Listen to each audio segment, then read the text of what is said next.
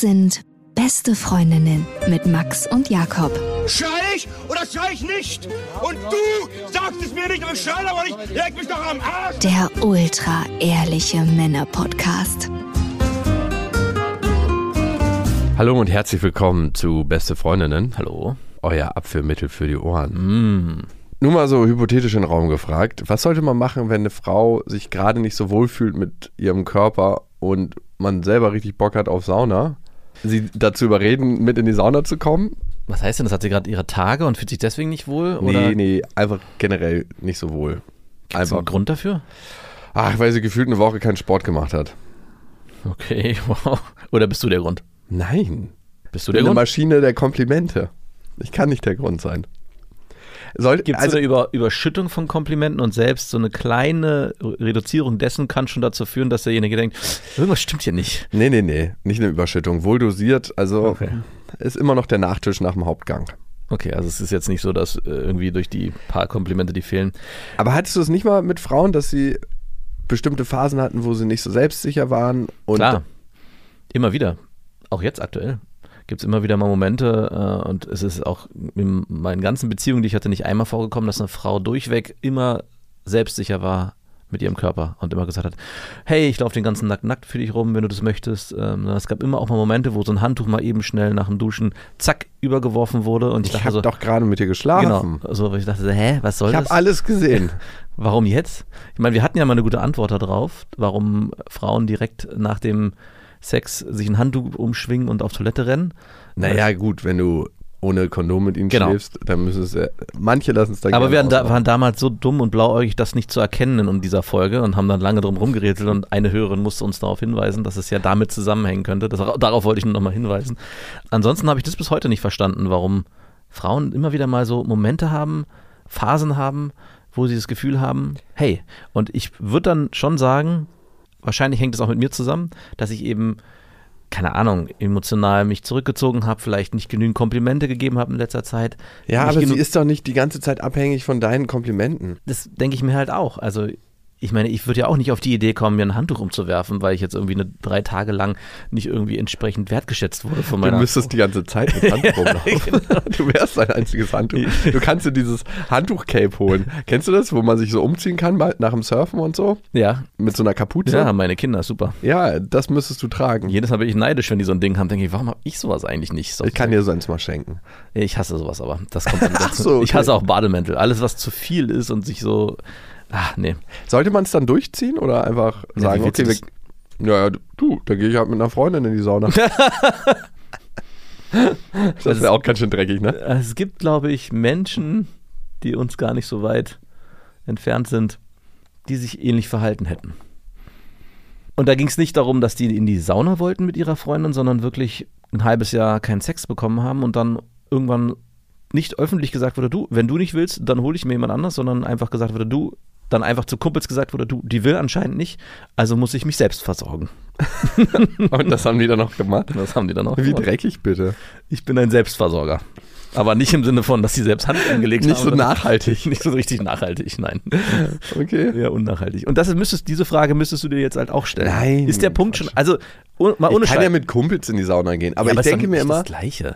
das wäre so ein gutes Erlebnis auch für den eigenen Körper. Ich, also ich genieße es voll. Ja, Sauna und Pool und auch im Eisbad dann länger zu verweilen und so. Das Ja. ist richtig geil. Also mal ohne Scheiß, die, mit dieser Story, die ich gerade erzählt habe, glaubst du, es gibt bei dir irgendwann einen Punkt, wo du sagst, ey, das ist mir irgendwie doch ein Bedürfnis. Ich meine, das ist ja jetzt sehr niedrigschwellig. Wir mit reden einer von, Frau oder mit dieser Frau in die Sauna zu gehen? Das sollte ja immer die Frage sein. Genau, es ist ja jetzt sehr niedrigschwellig, deswegen können wir das Beispiel ja gut anwenden. Dass sie mit dir nicht in die Sauna gehen will, hat Gründe und die sind berechtigt. Vielleicht liegen die an mir. Vielleicht liegen die auch an dir. Aber wenn es dir so ein starkes Bedürfnis ist, mit dieser einen Frau Zeit zu verbringen in einer Sauna, gibt es irgendwann den Punkt, dass du sagst, ey, jetzt habe ich ein halbes Jahr gewartet oder ein Jahr gewartet und Jetzt du ist sagst wieder Sommer. und immer wieder die gleiche Ausrede.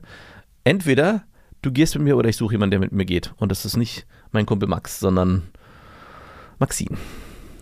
Könnte immer noch ein Mann sein, by the way. Ja. Namensakrobat. Aber ich, ich verstehe den höheren Sinn hinter deinen Aussagen. Und ich, Wie ein guter Kumpel von uns, der jetzt sein Kind Billy genannt hat. Und ich sage, ah, schöner Jungenname. Nein, das ist ein Mädchenname. Äh, okay, mit IE ist es ein Mädchenname. okay, viel Spaß, ähm, der Vorbotschafter zu sein für diesen Namen und das allen erklären zu müssen. Oh, gäbe es den Punkt irgendwann? Nein. Aber es regt dich ja jetzt gerade auf. Weil ich mir denke so, wow, einmal überwunden, einmal dahin, dann wird man merken, kein Schwanz interessiert sich für einen. Also Also was genau, man müsste ja die nochmal... Illusion der Transparenz nochmal. Hier kleine psychologische Metapher. Man denkt immer, alle Leute interessieren sich für einen, man ist so durchsichtig. Aber tausend psychologische Studien haben bewiesen, kein Schwanz interessiert sich für einen. Und dann gibt es noch die 0,1 Prozent, 99,9 Prozent der Menschen sieht man eh nie wieder. Natürlich, wenn man so in einer Berliner Sauna unterwegs ist, die auch bekannt ist, dann trifft man da schon mal den einen oder anderen Bekannten. Aber andererseits denke ich mir so, ist doch kackegal. Liegt es an den anderen Menschen? Naja, klar liegt es irgendwo auch an den anderen Menschen, aber sie meinte auch, sie will sich nicht von mir zeigen. Ja, wollte ich gerade sagen, es liegt doch mit Sicherheit an dir. Hm. Bist du dem mal tiefer auf den Grund gegangen? Hast du da mal nachgehakt? Wie, was, warum denn an mir? Was habe ich getan? Habt ihr noch Sex? Natürlich. Und da ist es kein Problem oder ist es da auch mit dem Handtuch? Mann, natürlich nicht dem Handtuch, Alter. Was geht Ist Licht hier? an oder Licht aus? Licht gedimmt halt, ne? Also jetzt jetzt nicht Also Schlaglicht. da gibt es keinen. Da ist jetzt nicht so ein Fußballplatzlicht, Neon im Winter, 17 Uhr, alles ist dunkel, nur der Platz ist taghell. Wir können hier eine OP durchführen, so ein Ähm, Licht nicht. Also du würdest sagen, da gibt es eigentlich keine Veränderungen jetzt Überhaupt in eurem nicht. Sexleben und im Alltag.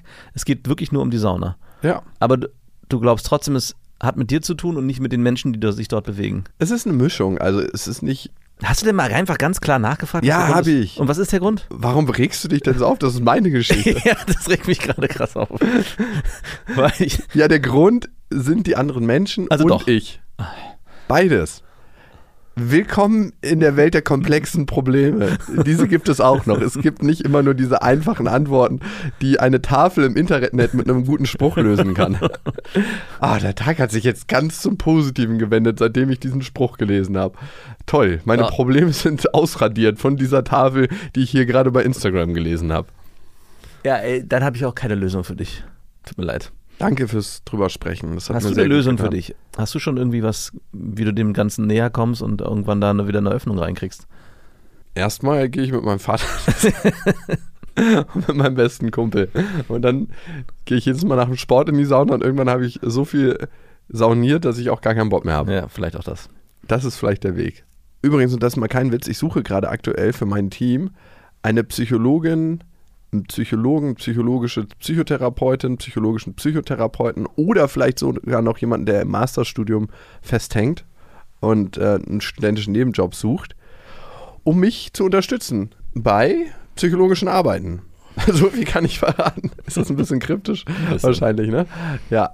Wenn ihr Lust auf eine Sache habt, von der ihr noch nicht wisst, was sie ist, dann schreibt mir gerne an beste@bestefreundinnen.de Mit einem Betreff vielleicht? mit dem Betreff PsychologInnen. Das ist der Betreff. Das ist doch ein guter Betreff. Das ist ein guter Betreff. Übrigens, Max, du hast eine sehr schöne Bewertung gekriegt. Auf Apple Podcasts, Spotify, dieser Amazon Music und Apple Podcasts. Und Apple Podcasts könnt ihr uns ja abonnieren. Und da könnt ihr auch Rezensionen hinterlassen. Und Max hat eine bekommen. Danke, Max, dass du alle an deiner grummeligen Interessenlosigkeit am oberflächlichen Austausch mit anderen Menschen teilhaben lässt. Das beruhigt, wenn es da definitiv eine Steigerung zu einem selbst gibt. das bist du. Ja. Die Folge heißt ja, wann sollte man ins Bett mit dem anderen steigen oder mit der anderen? Das ist natürlich nicht geschlechterspezifisch. Wir hatten schon öfter die Diskussion, aber weil das Thema immer wieder an uns herangetragen wird, wie eine Flaschenpost, die an der Ostseeküste neben dem ganzen Morast am Strand zu finden ist, dachten wir, wir greifen das nochmal auf. Also wenn du dieses Bild verwendest, ist eigentlich die, ist der ganze Strand verpestet mit Flaschenpost. Nein, ich habe gerade eine kostbare Flaschenpost gefunden. Natürlich sind unter diesen vielen eine, ist eine kostbare mit einem diamantverzierten Korken, aber ich glaube, die Frage, wann sollte man das erste Mal Sex haben, ist, äh, wird öfters gestellt. Sie kommt von Anna und das ist eine ganz besondere Frage. Ging an beste.bestefreundin.de. Mir geht seit Jahren eine Frage nicht aus dem Kopf. Nach dem wievielten Date geht man mit einem Mann ins Bett? Und ab wann ist ein Blowjob erst angemessen? Wenn es auf eine Beziehung hinauslaufen soll? Diese Frage haben wir im Freundeskreis oft diskutiert und sind zu keiner Lösung gekommen.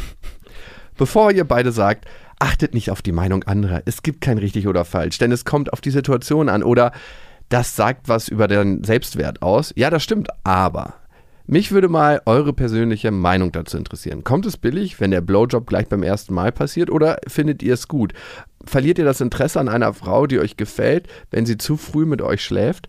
Reizt es euch, wenn die Frau was Besonderes ist und nicht sofort, sprich nicht vor dem vierten Date mit einem in die Kiste springt oder nervt es euch eher und ihr würdet sie als Brüder abstempeln?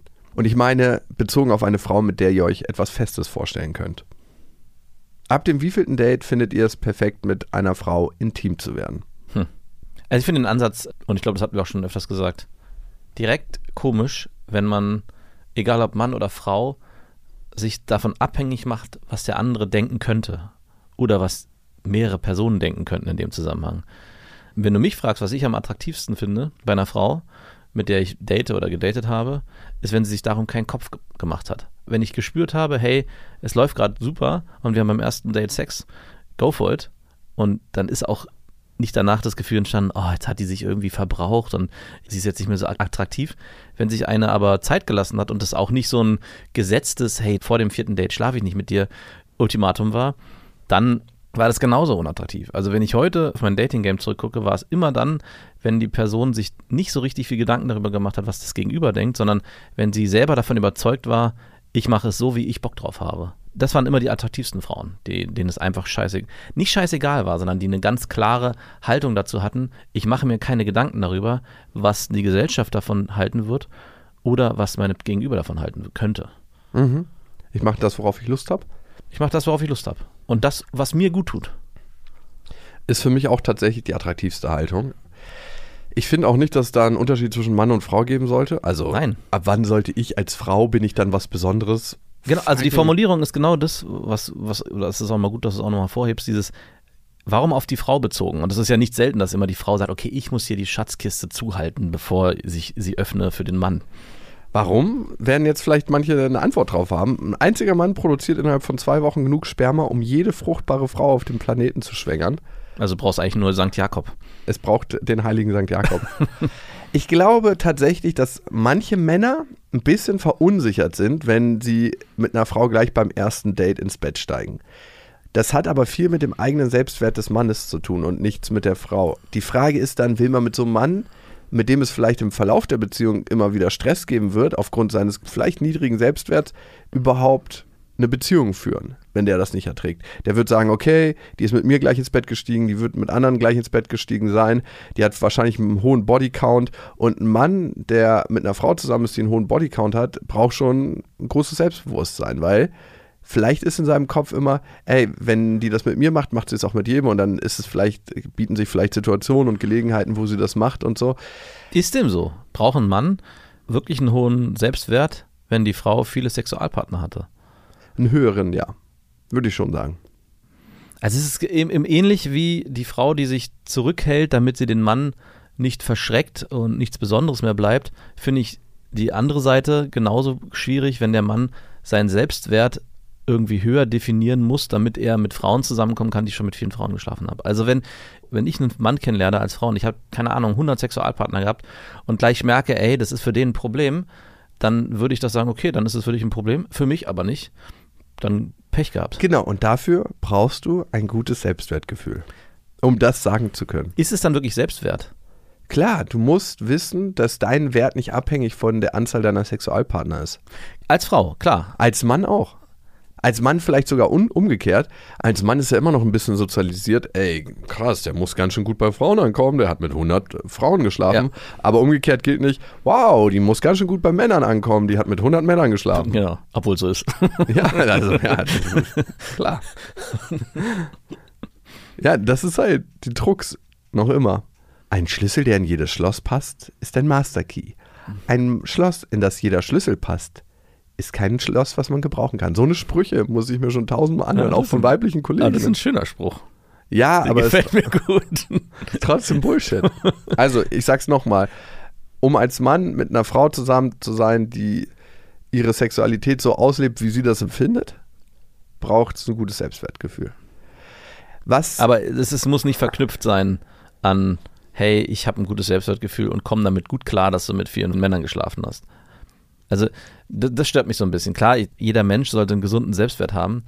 Und in dem Moment, wo die Frage überhaupt im Raum steht oder das überhaupt aufkommt, dass, das wird natürlich nicht formuliert, aber dass man das Gefühl hat, okay, sein Selbstwert ist gut genug oder groß genug, der verkraftet es, dass ich mit so vielen Männern geschlafen habe, dann würde für mich schon was schieflaufen. Also, dass das Thema in der Form so aufkommt, fände ich persönlich schwierig. Aber, also wie gesagt, ich hatte auch eine Frau, die hatte mit vielen Männern geschlafen, sehr viele, eine Freundin. Und das war bei mir gar nie so ein Gedanke. Ich fand die Frau geil, ich wollte mit ihr schlafen. Und es kam nie bei mir irgendwie auf, mit wie vielen sie geschlafen hat. Ich hab, wir haben mal irgendwann drüber geredet und ich habe auch gemerkt, als ich drüber geredet habe, eigentlich ist mir scheißegal. Und es war ein, auf jeden Fall ein zweistelliger, wahrscheinlich sogar dreistelliger Betrag. Naja, zweistellig. Ja, zweistellig im Ober, ich sage ja, auf jeden Fall zweistellig, wahrscheinlich sogar dreistellig. Also wir reden, dass kurz darunter wahrscheinlich aufgehört wurde. Also es hat sie nicht genau formuliert. Aber wahrscheinlich so vier Adventskalenderzählungen. Genau, sie konnte sich aber nicht mehr dran, genau daran erinnern. Allein das ist ja schon ein Zeichen, wenn man nicht mehr alle aufzählen kann. Dass man, dass jemand auf jeden Fall mit mehr geschlafen hat als eine Fünf. Handvoll. Genau. Oder zehn. Und ich habe da auch gemerkt, klar, wir können jetzt sagen, ich habe, würdest jetzt sagen, ja, ich habe einen gesunden Selbstwert, aber Aber wolltest du mit der Frau zusammen sein, mit der nur schlafen oder wolltest du mit der eine Zukunft planen? am Anfang wollte ich sie vor allem kennenlernen und dann wollte ich mit ihr Zeit verbringen. Und dann wollte ich natürlich mit ihr schlafen. Und dann bin ich mit ihr zusammengekommen. Also das war jetzt nicht so, dass ich von Anfang gesagt habe, oh Gott, das wird die Liebe meines Lebens und ich muss mit der zusammenkommen, sondern eins hat zum anderen geführt. Aber nie kam in meinem Kopf vor, ja, aber die hat schon mit so vielen Männern geschlafen. Will ich das überhaupt mit einer, Frau, mit einer Frau zusammen sein oder Zeit verbringen, die sich so verbraucht hat? Das war einfach gar nicht in meinem Kopf. Natürlich stimmt es überein mit dem, was du sagst. Man braucht ein gutes, einen guten Selbstwert, um mit so einer Frau zusammenzukommen. Aber Mit ich, so einer Frau. ja, so, so, um auf die Mail zurückzukommen, ne? Ähm, Das ist, um diese Formulierung da auf der anderen Seite so anzuwenden. Aber es war nie so, dass ich mir darüber bewusst Gedanken gemacht habe. Und dir wäre es auch egal, wenn du mit so einer Frau quasi dein Leben verbringst. Ja. So einer Frau. So einer Frau. Okay. Wäre es dir egal? Also für mich gibt es schon irgendwie so Schallgrenzen, aber da ich das noch nie erlebt oder gelebt habe, muss ich es wahrscheinlich erfahren. Also ich würde mir schon Gedanken darüber machen, wenn eine Frau einen Bodycount oder auch ein Mann einen Bodycount von 500 hat. Warum? Weil ich mir denke, okay, warum ist dir das so wichtig, so viel Sex zu haben? Warum ist es dir so wichtig, dass sie weniger Sex hatte? Wahrscheinlich ist es meine eigene Unsicherheit. Mhm. Weil was passiert, wenn die Frau viel Sex hatte mit vielen Männern, vielen unterschiedlichen Männern? Was, was würde das bedeuten, wenn du mit der zusammenkommst? Was würde sich verändern? Ist es die Angst, dass sie vielleicht dich nur austauscht und dann in Ja, vielleicht ist da genau so. Das wäre eine berechtigte Angst. Also das finde ich, das kann man, legit, kann man ganz legitim sagen. Und bei mir kam auch der Gedanke auf, hm, bin ich nur einer von vielen, aber wenn es so ist, dann wird es die Zeit zeigen. Aber, Ja, aber kannst du das so locker sagen bei einer Frau, für die du was empfindest? hängt es dann ich habe noch nie was für eine Frau. hängt es unmittelbar damit zusammen, mit wie vielen Männern die Frau geschlafen hat? Oder kommt die Angst nicht sowieso irgendwann? Also ja, und die Angst kommt ja auch woanders her. Die Genau. Angst rührt ja nicht aus der Frau da, die irgendwie ihr Sexualleben so gestaltet, wie sie das gerne möchte. ja, Die Angst rührt ja immer von Kindheitserinnerungen und Erfahrungen. Also, guck mal, ich würde äh, einen Bodycount von 500 als schwierig empfinden, aber ich habe auch meine Mutter an irgendwie diverse Ex-Freunde verloren, Hm. als Kind emotional. Und für mich ist immer neuer Mann eine Gefahr, dass ich meine Mutter nicht mehr habe. Das ist emotional bei mir abgespeichert und das müsste ich erstmal klarkriegen. Da bin ich dabei und dann würde sich wahrscheinlich jedes andere Thema in der Hinsicht auch auflösen ja. es ist immer so leicht von außen da psychologisch raufzugucken, aber in deinem Alltag bist du ja viel verstrickter mit den ganzen Themen. Also was, um noch einen abschließenden Satz dazu zu sagen, was für mich immer wichtig war, und das war auch bei dieser damaligen Ex-Freundin so, Ex-Freundin so, dass sie damit nicht komplett fahrlässig umgegangen ist. Also dass es ihr eigentlich egal war, ob sie mit jemandem schläft oder nicht. Also es war schon so, dass sie immer, wenn sie darauf Lust hatte, auf den Menschen Lust hatte, so habe ich es zumindest wahrgenommen, wenn sie Interesse an der Person hatte, dann war das, wie ich es vorhin beschrieben habe, dann führte eins zum anderen. Es war nicht so, ey du, ähm, wenn du Bock hast, pff, ist mir ist es eigentlich ehrlich gesagt scheißegal, ich habe schon mit so vielen Typen geschlafen, ob einer mehr oder weniger, das ist mir egal. Also der Selbstwert muss dann auch in der Person natürlich vorhanden sein, die mit so vielen Männern schläft. Und ich hatte immer das Gefühl, mit der Person, mit der ich zusammenkomme, die muss auch einen gewissen Bezug zu den Personen haben, einen emotionalen Bezug vor allem, mit denen sie schläft. Also One-Night-Stands gehen nicht. Doch, also das ist nicht ganz so einfach. Ich finde auch ein One-Night-Stand muss nicht nur in der Haltung passieren, tu, ist mir eigentlich scheißegal. Sondern man hat eine gemeinsam eine gute Zeit und interessiert sich für die andere Person und hat Bock aufeinander und dann ist es auch für mich okay. Aber in diesem Moment, in dem Moment, wo eine Frau, sage ich mal, eine Zahl, du, ich glaube, es waren 500, aber du ehrlich gesagt mir ganz scheißegal und du wärst jetzt wahrscheinlich 501, wollen wir es jetzt machen oder nicht? Also nur mal exemplarisch. Dann würde bei mir ein Schalter angehen, wo ich sage, nee, das möchte ich wiederum nicht. Und das war bei dir damals auch so. Also es war nicht so, dass ich das Gefühl hatte, ich war einer von vielen wahrscheinlich, aber ich war nicht austauschbar in dem Moment. Also es war nicht so, dass sie dann am nächsten Tag gesagt hat, ja und heute mit dem nächsten und übernächsten mit dem dritten, sondern es war schon immer so, dass sie mit jeder Person schon, glaube ich, in Beziehung gegangen ist. Und das war für mich immer wichtig, dass die Person mit mir in Beziehung geht. Warst du mit jeder Frau in Beziehung, mit der du geschlafen hast? Ich würde schon sagen, ja, es ist mir unglaublich schwer gefallen, einfach nur mit einer Frau Sex zu haben. Und ich habe es auch nie geschafft. Es musste immer irgendwie auch ein Gefühl stattfinden. Warum? Weil ich sonst kein Interesse an der Person hatte. Ich hatte weder Interesse an der Person, was sie fühlt, und dann auch kein Interesse an ihrem Körper. Also es ging für mich immer ineinander.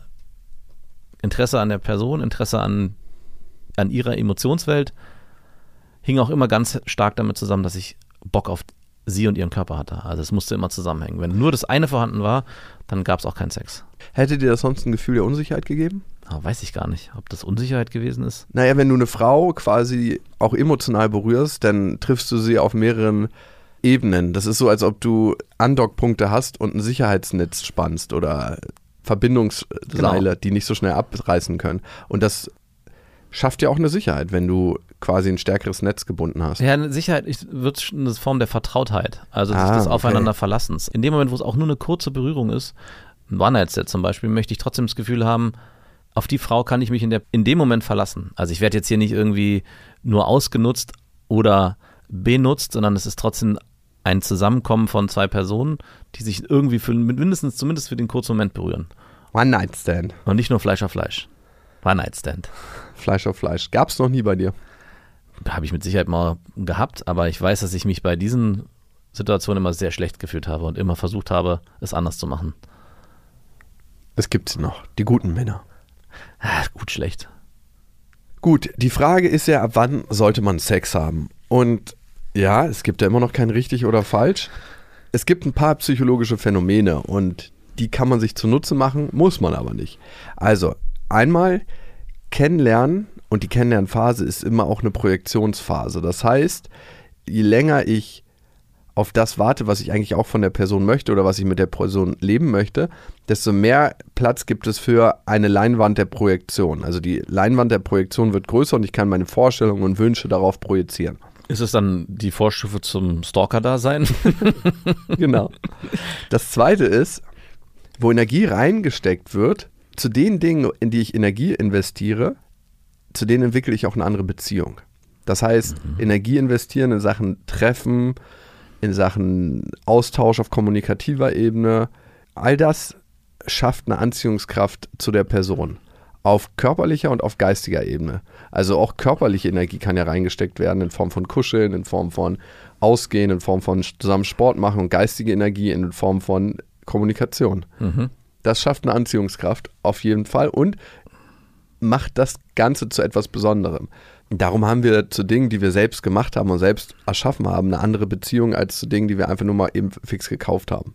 Mhm. Darum haben wir eine andere Anziehungskraft zu Dingen, die uns als teuer verkauft werden, als zu Dingen, die wir günstig erwerben können. Weil die Energie in Form von gebündeltem Geld ist höher bei teureren Gegenständen. Was meinst du, sonst würden sich Leute nicht irgendwie ein Halstuch kaufen, wo irgendwas draufsteht.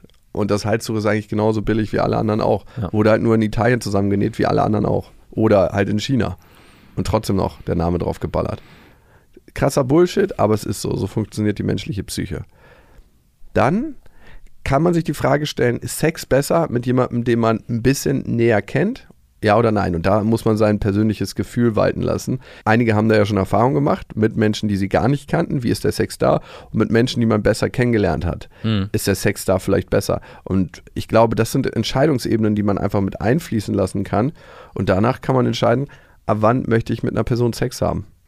Dann war ja noch die Frage nach dem Blowjob und die, die würde ich da einfach inkludieren. Also also für mich war die Frage ein bisschen irritierend, weil es hörte sich so an. Blowjob gehört auch zum Sex. Nein, nein, ich meine, ja, das kann auf jeden Fall auch so, sein. Aber die Frage war, glaube ich, auch ein bisschen so gestellt, ob ein Blowjob beim ersten Date okay ist. Also es hörte sich so an, ob Sex ist okay, aber ein Blowjob nicht. Also als ob ein Blowjob mehr wert ist als der Sex. Und also aus meinem Gefühl jetzt her, ist es für mich eigentlich weniger. Es ist eigentlich so wie so ein Anteasern. Für mich wäre, wäre ein Blowjob beim ersten Date und wenn mehr nicht passiert, ein Anteaser für das, was noch kommen könnte. Und wenn man sich dann nie wieder sieht, weiß man, oh Gott, ich durfte meinen Gutschein nicht einlösen. Also wenn man eine Rangliste machen würde, würde ich Blowjob auf jeden Fall vor Intim-Sex setzen. Ja, ist für dich weniger intim? Würde ich schon sagen. Für mich ist es mindestens genauso intim und ich Ja. kenne auch oh, also ich sage ja, wenn am Ende, und das hast du ja am Anfang gesagt, ist Für manche Frauen und für manche Männer ist auch Küssen intimer als Sex. Wirklich, habe ich schon gehört. habe ich mir sagen lassen. Frag mal eine Prostituierte. Ja gut. Äh, sorry, Sexworkerin. Gut. Okay, das ist aber vielleicht, das, bei denen ist es aber auch der Schlüssel zu ihrem Herzen. Oh. oh, das neue äh, Buch von Rosamunde Pilcher. Zungenkuss mit einer Prostituierten. Oh, das wäre der Titel. Ja, natürlich. Im Taschenbuchformat jetzt auch. Immer leicht klebrig. Die Vintage-Variante. Ein paar Seiten lassen sich nicht mehr öffnen. Nur mit Gewalt. Okay. Ja, Anna, ich hoffe, das hat dir einen kleinen Einblick in unsere Gedankenwelt dazu gegeben. Die nächste Mail, die kommt von Antonio. Mm, Antonio. Oh, ein Name, der viel Temperament verspricht in unserem Klischeedenken. mein Name ist Antonio und ich bin süchtig. Ich habe mein Leben lang mit Komplexen und Unsicherheiten zu tun. Meine Strategie war von der Kindheit an auszuweichen. Auch weil ich nicht wirklich wusste, wohin mit meinen Sorgen. Scheidungskind, Mutter überfordert, Vater nur an Leistungen interessiert. Ey, ganz kurz mal, wie gut unsere Gesellschaft funktionieren würde, wenn sich die Eltern mal zusammenreißen würden, oder? Ständig haben wir irgendwelche. Ja, aber die übertragen ja auch immer nur das, was sie selber nicht aufgelöst haben und aus ihrer Kindheit Ja, irgendwann haben. muss es doch mal so ein Reset geben, dass man einfach alle Gedanken auf Null setzt und jetzt heißt es, okay, wir leben in einer Gesellschaft, die die Emotionsspanne extrem zusammendampft, dass man eben sich nicht extrem streitet und trennen muss, dafür darf man aber auch keine intensive Liebe erleben. Wow. Willkommen im Robotland. Das wäre mein Utopia. Aber würdest du es eintauschen, keine richtige krasse Liebe zu empfinden gegen, ich müsste auch keinen krassen Schmerz mehr empfinden? Nein. Haben viele gemacht übrigens in ihrem Leben. Würdest du auf größerer Ebene keine Kriege mehr eintauschen, wenn es dafür keine extreme Liebe mehr geben würde? Uh, schwierige Frage. Ja, ne? Hängt das Gar eine keine Liebe mehr oder gar keine extreme Liebe mehr? Also Krieg wäre ja die extreme Form des Hasses. Deswegen ist extreme Liebe die extreme Form der Liebe oder der Ja, Zuwendung. ich würde also auf jeden Fall Abschlachten gegen extreme Liebe tauschen. Also kein Abschlachten mehr und dafür keine extreme Liebe mehr. okay. Du nicht? Das wäre, glaube ich, die gleiche Frage, die ich eben, die mir eben gestellt hast, nur abgeschwächt. Kommen wir zurück zu Antonio und seiner Sucht. Das ging klassisch mit Medien los, Computerspiele und Pornos etc., führte dann über Alkohol zu Drogen. Alkohol ist eine Droge, by the way.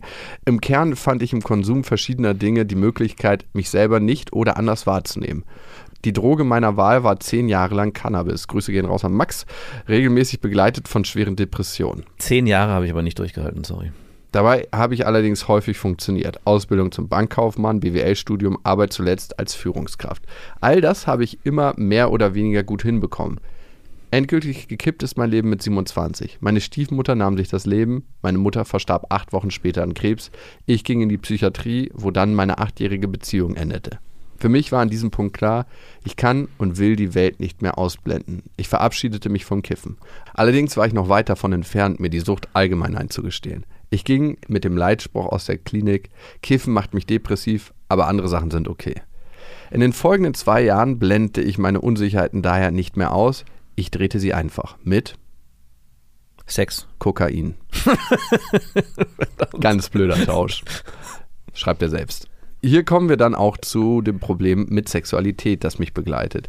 Ich habe in den zwei Jahren eine anfängliche schöne, dann sehr destruktive Beziehung geführt. Meine Partnerin war wahrscheinlich noch komplexer gestört als ich. Daher haben wir uns im Negativen gut ergänzt.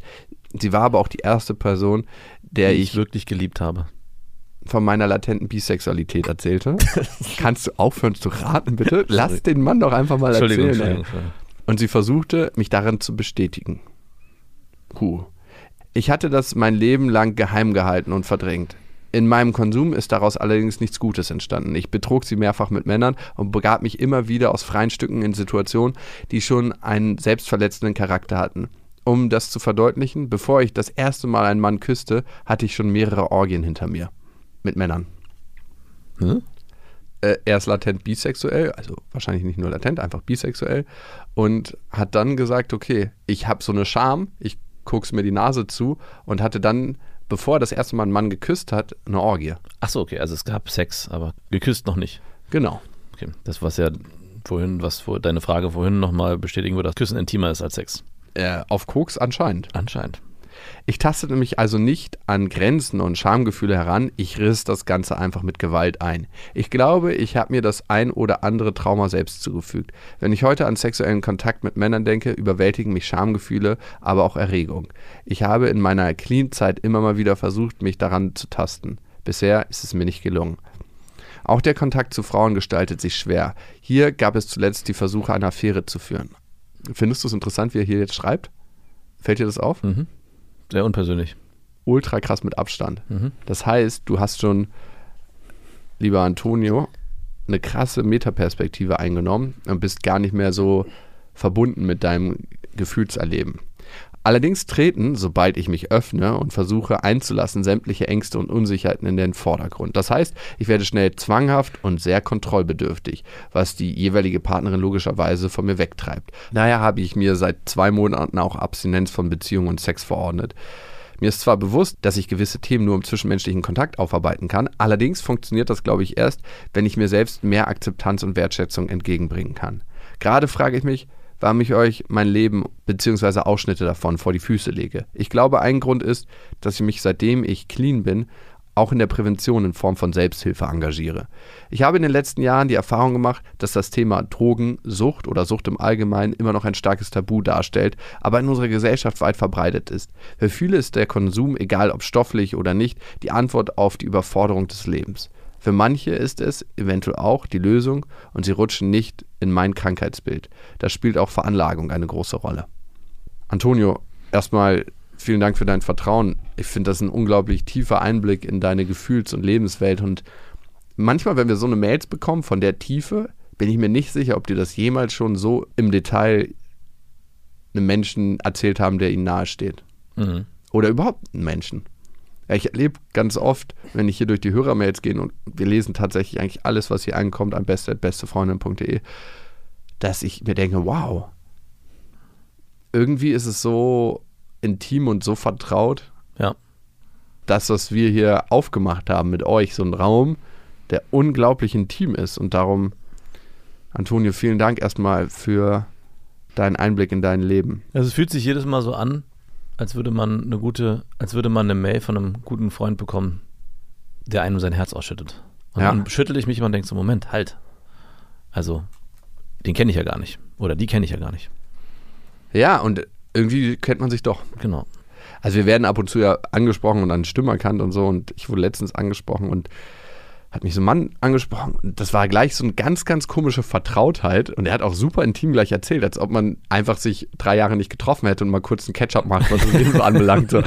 Ja, übrigens ist das und das passiert in den letzten Jahren. Ich, so, ich weiß gar nicht, was überhaupt passiert ist in deinem Leben, habe ich mir so gedacht. Aber ich dachte mir so, ja, warum nicht? Lass dir mal laufen, lass dir mal erzählen. Und Antonio, genauso ist es irgendwie mit dir. Das ist ja cool, dass du das teilst ein paar Sachen sind mir aufgefallen im Lesen dieser E-Mail. A, bist du anscheinend ein sehr feinfühliger Mann, reflektiert und dir über viele Prozesse bewusst. Ja, wow. Das Erkennen der eigenen Muster ist der erste Schritt, um aus diesen Mustern auszusteigen. Den bist du bereits gegangen oder in dem Prozess bist du. Dann fällt mir immer wieder auf dieses Ringen nach Kontrolle. Ne? In dem Moment, wo du in Affären kommst und merkst, da entstehen Unsicherheiten, willst du Kontrolle gelangen und stellst Regeln auf. Und das schafft natürlich eine ungünstige Dynamik. Jetzt startest du wieder den Versuch, die Kontrolle zu erlangen, indem du dir selber zwei Monate Sexabstinenz auferlegst. Das sind alles Versuche, die Kontrolle zu gewinnen und Kontrolle versus Vertrauen versus Beziehung. Also Kontrolle versus Vertrauen. Vertrauen ist immer das andere, was dem gegenübersteht. Du hast wahrscheinlich Probleme damit zu vertrauen. Surprise, surprise. okay, dafür muss man kein Hellseher sein. Das andere ist, und das finde ich immer so wichtig, das mal herauszustellen. Manchmal denken wir, wenn wir Alkohol trinken, wenn wir Substanzen nehmen, wenn wir uns mit irgendeiner anderen Sucht ablenken, ob es Erfolg ist, ob es die eigene Beziehungsängstlichkeit ist, ob es Sport ist, Ob es Computerspiele sind. ob es Computerspiele sind, ob es Pornos sind, dass unsere Gefühle einfach weggehen und nie wiederkommen. Ja, auf der einen Seite stimmt das. Und da ist das Problem auf beiden Seiten. Die negativen Gefühle gehen weg, aber sobald wir die negativen Gefühle abdämmen, gehen auch die positiven Gefühle weg. Wir haben keinen differenzierten Filter, um nur die negativen Gefühle wegzunehmen. Schade eigentlich. Ja, wird gerade gebaut, keine Sorge. Von wem? Von mir. Hast du so ein Tablettchen entwickelt oder wie? Wie geil wäre das bitte? Oder ist es einfach die Predigt des heiligen Sankt Jakobs? ja, die Segnung. Die Segnung. Also wie geil wäre das, wenn wir nur die negativen Gefühle ausschalten könnten? Geht meistens nicht. Es ist immer ein Umgang mit den Gefühlen. Also Gefühle sind durch Substanzen nie weg.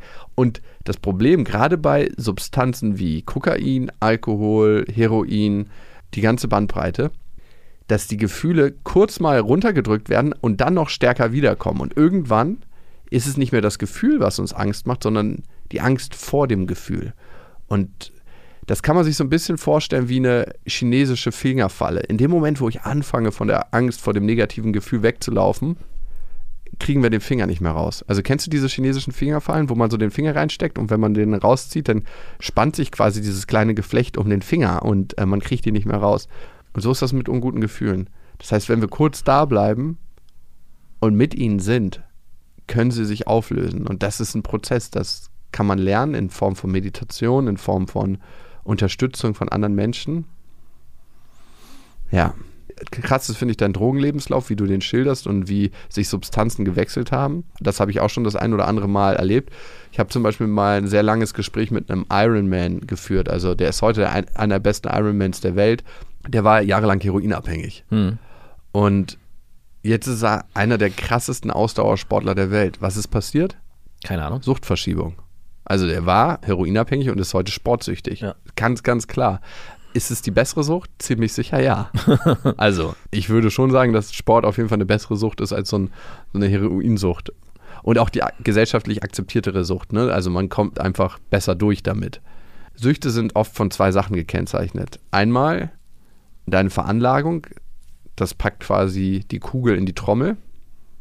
Und einmal das Umfeld, in dem du dich aufhältst. Ne? Es könnte sein, wenn du in Berlin irgendwie hier um die Ecke in Neukölln auf so einer Brennpunktschule groß wirst, dass du früher in Kontakt mit Substanzen kommst und dass der Trigger, wo eh schon die Kugel im Lauf ist, schneller gezogen wird. Also es ist immer, Kugel in der Trommel ist die Veranlagung, dein Umfeld, in dem du dich aufhältst, ist der Trigger. Was hast du empfunden, Max, als du die Mail gehört hast?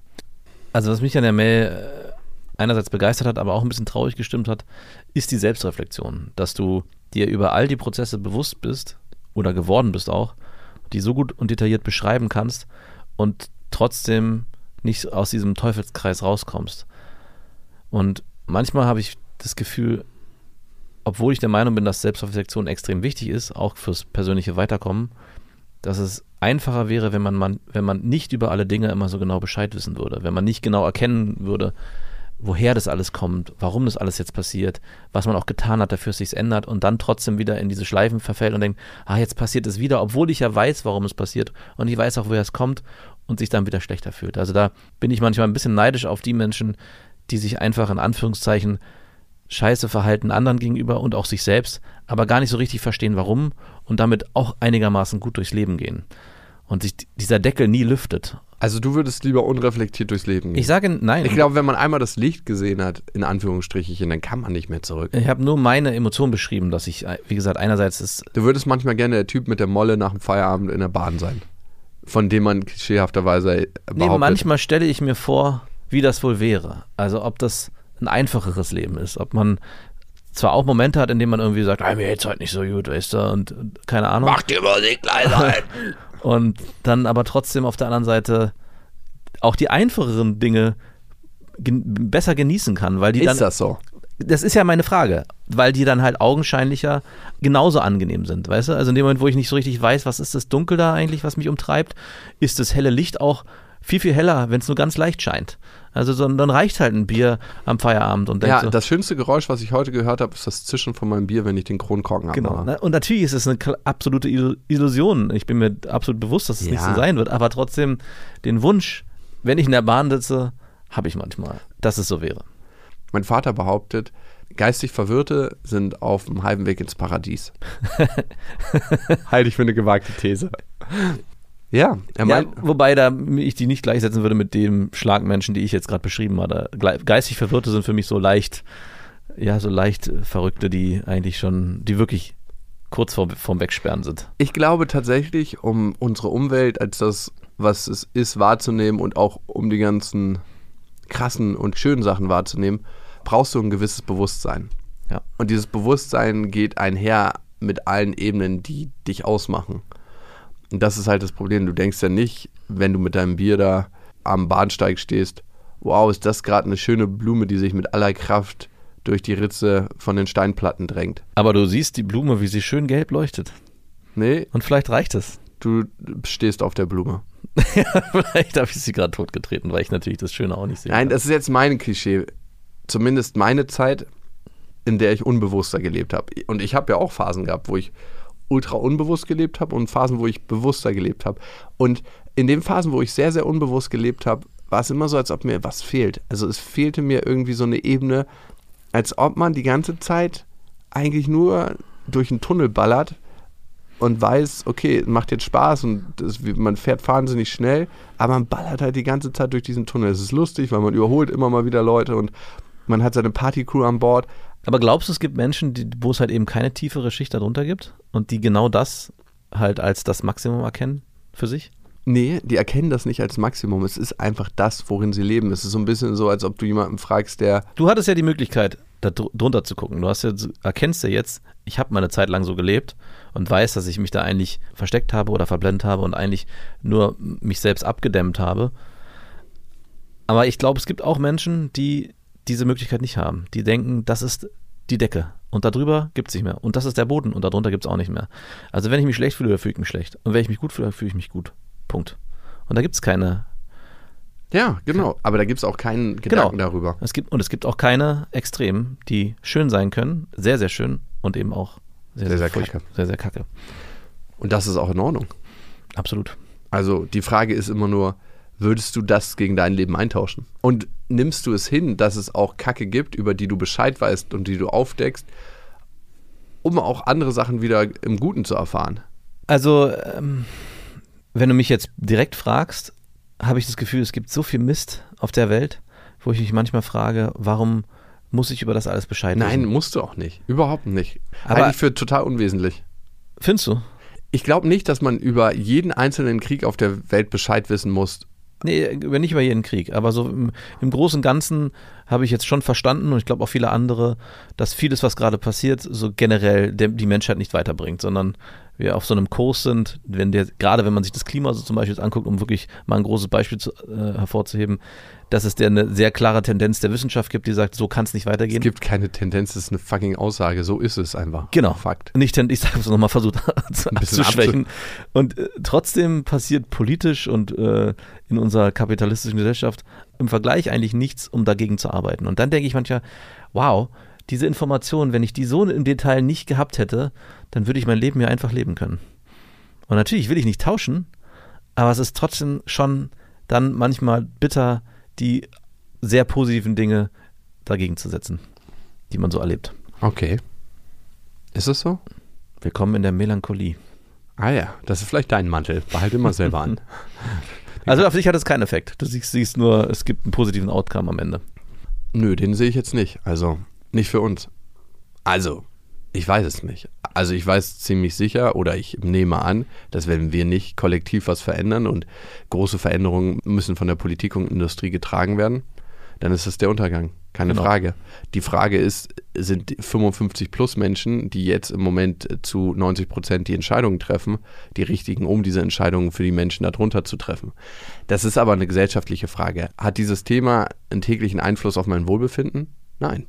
Nie? Weil, also ich bin selten umweltdepressiv, weil ich mir denke, beziehungsweise das auch fühle, für mein Leben im Hier und Jetzt, für diesen Moment, in dem wir jetzt gerade leben Ja. zum Beispiel, ne, wo wir uns gerade unterhalten, ist es krass irrelevant und zieht mir auch so viel Energie, dass ich eigentlich das nicht möchte. Aber hat sich das nicht verändert, seitdem du eine Tochter hast?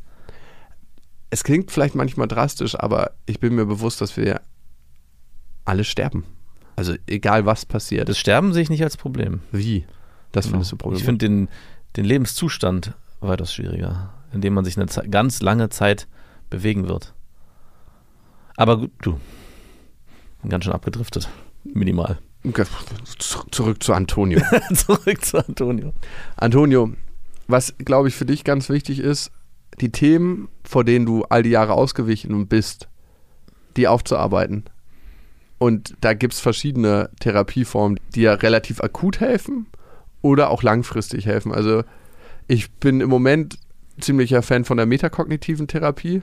Das könnte vielleicht was Ist das sein. eigentlich auch eine, kann es auch eine Sucht sein, sich immer Ja, ist eine Hilfe, Kontrolle über die eigenen Scheißgefühle zu gewinnen. ständig Therapien zu probieren und äh, neue Therapienformen auszutesten. das ist einfach seit Jahren mein, eine Motivation, so wie du dich für deine kleinen Männchen interessierst und die anmalst. Ich sage ja, es ist nur, ich habe ja die Frage, ob es auch eine Sucht sein kann. Das kann auch eine Sucht sein. Okay.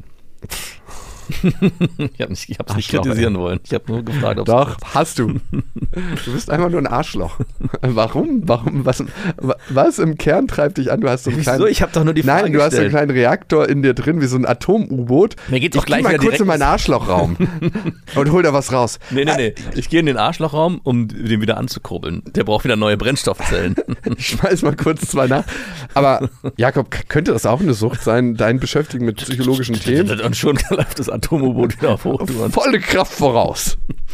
Antonio, also das ist das eine.